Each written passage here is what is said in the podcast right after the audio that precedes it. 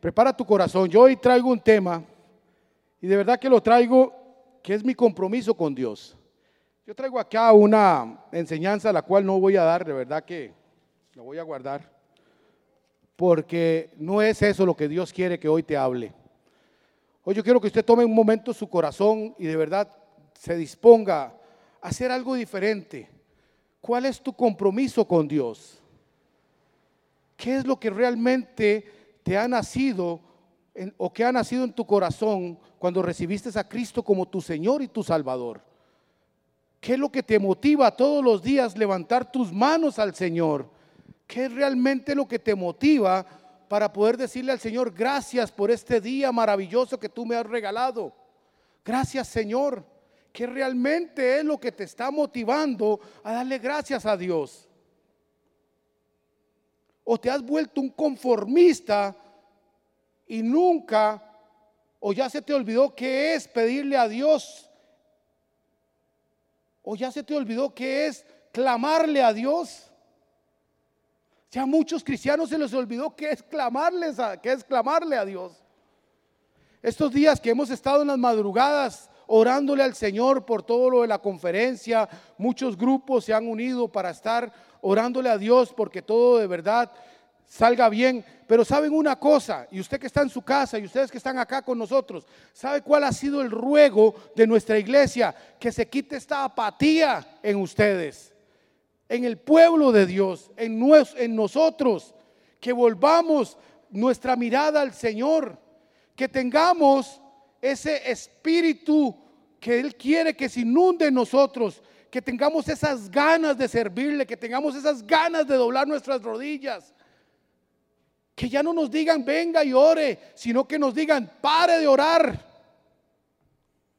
Pero no lo hacemos porque no confiamos en lo que Dios nos está dando. Cuando nosotros creemos que hemos conquistado todo lo que Dios tenía para nosotros, nos volvimos conformistas. Hay cosas, hay situaciones que tal vez no las has podido resolver a través de los años y ya vives con ella como parte de ti. Ya se volvió parte natural de, o, se volvió más bien una extensión de tu vida. ¿Cómo es posible que los hijos de Dios nos tengan que ahora exigir prácticamente que le oremos a Dios? ¿Hace cuánto no derramas una lágrima delante del Señor? ¿Hace cuánto no tomas un tiempo en tu casa? ¿Cuántos años no tienes de orar en tu casa?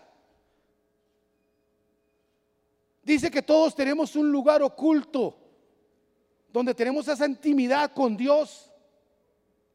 Qué mentira más grande. Usted no sabe ni siquiera dónde orarle a Dios porque no tiene un lugar santo en su casa para orarle al Señor.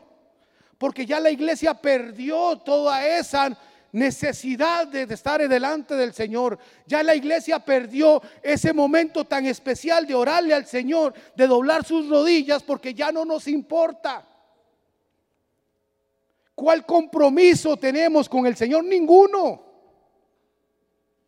Es más, hágase usted mismo ahí en su casa, en su trabajo. ¿Cuál compromiso usted tiene con Dios en su trabajo? Ninguno. Su compromiso es con su jefe. Su compromiso es con su empresa, pero no es con el Señor.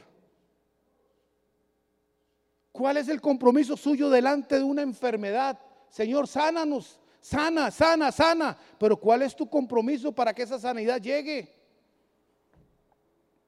¿Cómo podemos venir acá a la iglesia a decirles que tenemos un Dios bueno, que tenemos un Dios santo, si usted no quiere vivir esa experiencia de saber quién es ese Dios santo? ¿Por qué? Porque no queremos pagar ningún precio, no queremos ir más allá. No queremos dar más. No, no nos interesa ya tener esa relación con Dios. Entonces el enemigo comienza a ganarnos batallas y batallas con nuestros hijos, comienza a ganarnos batallas con nuestras finanzas, comienza a ganarnos todas aquellas batallas. El liderazgo de la iglesia, poco a poco, y no es culpa de ellos, no es culpa de todos nosotros. Muchos ya ni siquiera les, les dicen a ustedes, vengan, Ya se cansaron. Porque somos niños espirituales en nuestro corazón. Y el niño espiritual no se mide por la edad humana, se mide por el compromiso que tenga con Dios. ¿Para qué quiere usted que acá desde nuestro auditorio, desde este lugar, lo llenemos con versículos si para usted no valen nada porque ni siquiera les pone atención, ni siquiera le importa si es verdad o es mentira, porque no le interesa prepararse la palabra del Señor? Quieren que les diga que el Señor es un Dios bueno, claro que es un Dios bueno, pero ¿cuántos han experimentado que es un Dios bueno realmente? Tú quieres que Dios levante tu ministerio, pero ¿cómo quieres si no pagas ese precio? Los líderes muchas veces nos hemos vuelto tan live que ya les decimos a nuestros, a nuestros discípulos, ore usted, porque yo yo oré. Y tal vez no tiene ni 15 minutos de haberse levantado. Entonces, ¿para qué queremos nosotros venir a la iglesia? ¿Cuál es tu propósito de, venir a una iglesia? Yo tengo necesidad. Pero ¿cuál es tu necesidad? Ya Dios la conoce, ¿sí? ¿Y qué estás haciendo? ¿En qué estás trabajando para que esa necesidad se pueda hacer realidad la solución? ¿Qué es lo que estamos haciendo? Ya no nos importa. El adulterio ya viene acá y entra a nuestra iglesia, entra a nuestra casa como perro por su casa y nosotros decimos, hey, mira, mi hijo está durmiendo con la muchacha. Ah, por si son novios. Ya no nos interesa. Ya no nos interesa la santidad delante de Dios. Ya no nos importa la santidad delante del Señor. Porque muchos, usted sabe que muchos y muchos que nos están viendo y muchos que estamos acá, cuidado, les revisan el teléfono. Y verán cuántos versículos hay en ese teléfono, ni uno. Y cuánta pornografía, bueno, ya ni le cabe ya la memoria. Y entonces nosotros vemos que la iglesia no crece vemos que la iglesia no, no avanza y no es porque el pastor no dé una palabra de bendición, no es porque el pastor no quiere que hayan sanidades aquí, no, es porque a la iglesia no le importa ver sanidad en sus cuerpos. A la iglesia no le está interesando ver quién es Dios realmente en sus vidas. ¿Qué es lo que Dios quiere? Que nosotros nos levantemos, nos levantemos. Vea, es triste estar en este lugar todo un día y ver que nadie le decimos, hay proyectos y todo el mundo se va como si fuera, como si le estuviéramos hablando una pared. Le decimos, Señor, vea, aquí hay. Y nadie le interesa. Es triste, hermano. Es triste ver cómo las personas se pierden cada día más y más y más y más. Cómo el enemigo les va ganando cada día más y más y más y más los sueños. Cómo el enemigo va ganando las batallas. ¿Cómo no vemos un crecimiento? Ya tenemos algo y ya con lo que tenemos más que suficiente. Hoy le sirvo al Señor y ya me cansé, ya mañana ya no le sirvo.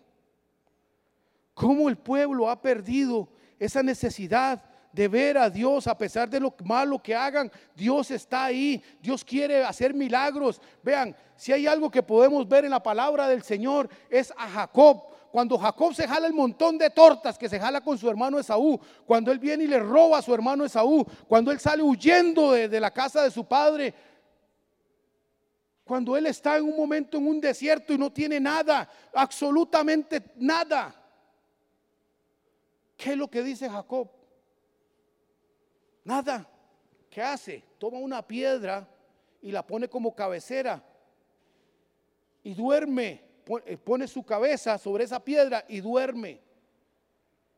Y dice que en la noche él tiene un sueño donde ve que hay una escalera, que ángeles bajan, ángeles suben, que ahí está una canción de eso, y que él comienza y le entra un temor. Oigan, por escuchen, cuánto el pueblo de Dios tiene temor. Ya no, ya no hay temor para Dios. Ya nadie le tiene temor a Dios. Pero dice la palabra de Dios que Jacob estando ahí le dio temor. Y dice, este es un lugar de Dios. Le entró un temor tan grande que dice la palabra de que Él dice, suave, ¿dónde estoy? Y que cambia el nombre del lugar. Y que dice, aquí está Dios. Vea, la gente viene a la iglesia y no sabe que aquí está Dios. Que aquí puede encontrar sanidad. Que aquí puede encontrar muchas cosas santas. Pero la gente no quiere. ¿Y por qué no quiere hacer eso? Porque ya no le importa la palabra. Porque ya no tiene esa necesidad. Porque ya se fue el temor a Dios. No miedo a Dios. Porque a Dios no se le tiene miedo. Temor a Dios. ¿De qué? De saber que Él es Dios que Él tiene la fuerza, que tiene la sabiduría, que tiene el poder de levantarte. Y cuando Él termina de esa preocupación, ¿qué es lo que hace?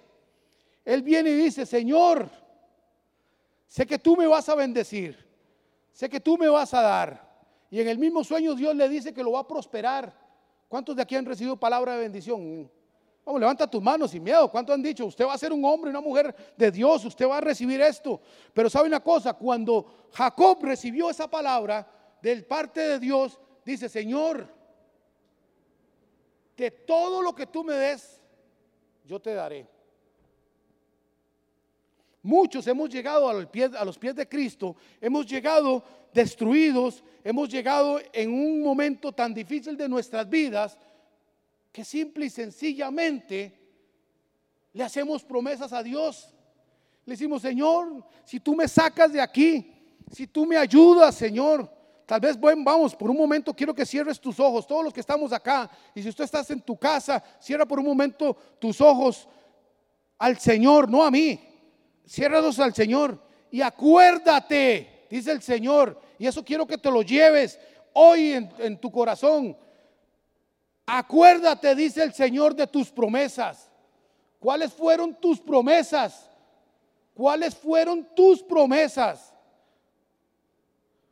¿Qué fue lo que dijo tus labios? ¿Qué fue lo que dijo tu boca? ¿Qué fue lo que pronunciaron tus labios? Hace tantos años. No te estoy hablando de ahora. Vamos a ir, cierra tus ojos y, y acuérdate. ¿Qué fue lo que le prometiste a Dios? Cuando estabas en ese momento de necesidad, cuando estabas en ese momento de tormento, cuando estabas en ese momento de fuego, cuando no sabías ni qué hacer en tu vida, ¿qué fue lo que le prometiste a Dios? ¿Qué fue lo que usted le prometió a Dios? ¿Será que le prometiste fidelidad a Dios? Compromiso. ¿Dónde está esa fidelidad a Dios? Ah, es que yo vengo a la iglesia. No, no, no es venir a la iglesia. Es comprometerse con el Señor. Y el primer paso es el temor a Dios para poder ver la gloria de Dios. Porque Jacob primero tuvo temor a Dios y después vio la gloria de Dios, a pesar de todo lo malo que había hecho.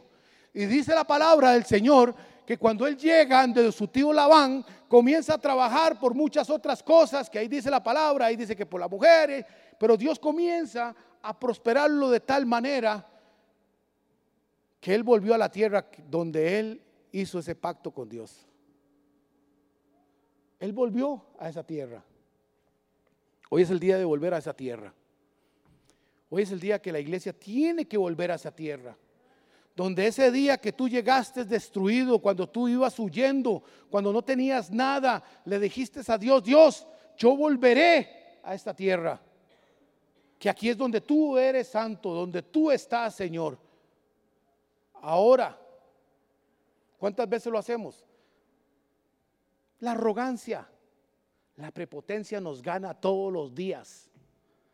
Porque ya nos sentimos tan fuertes, nos sentimos que ya salimos de ese lugar de tormento, que ya no nos importa darle a Dios.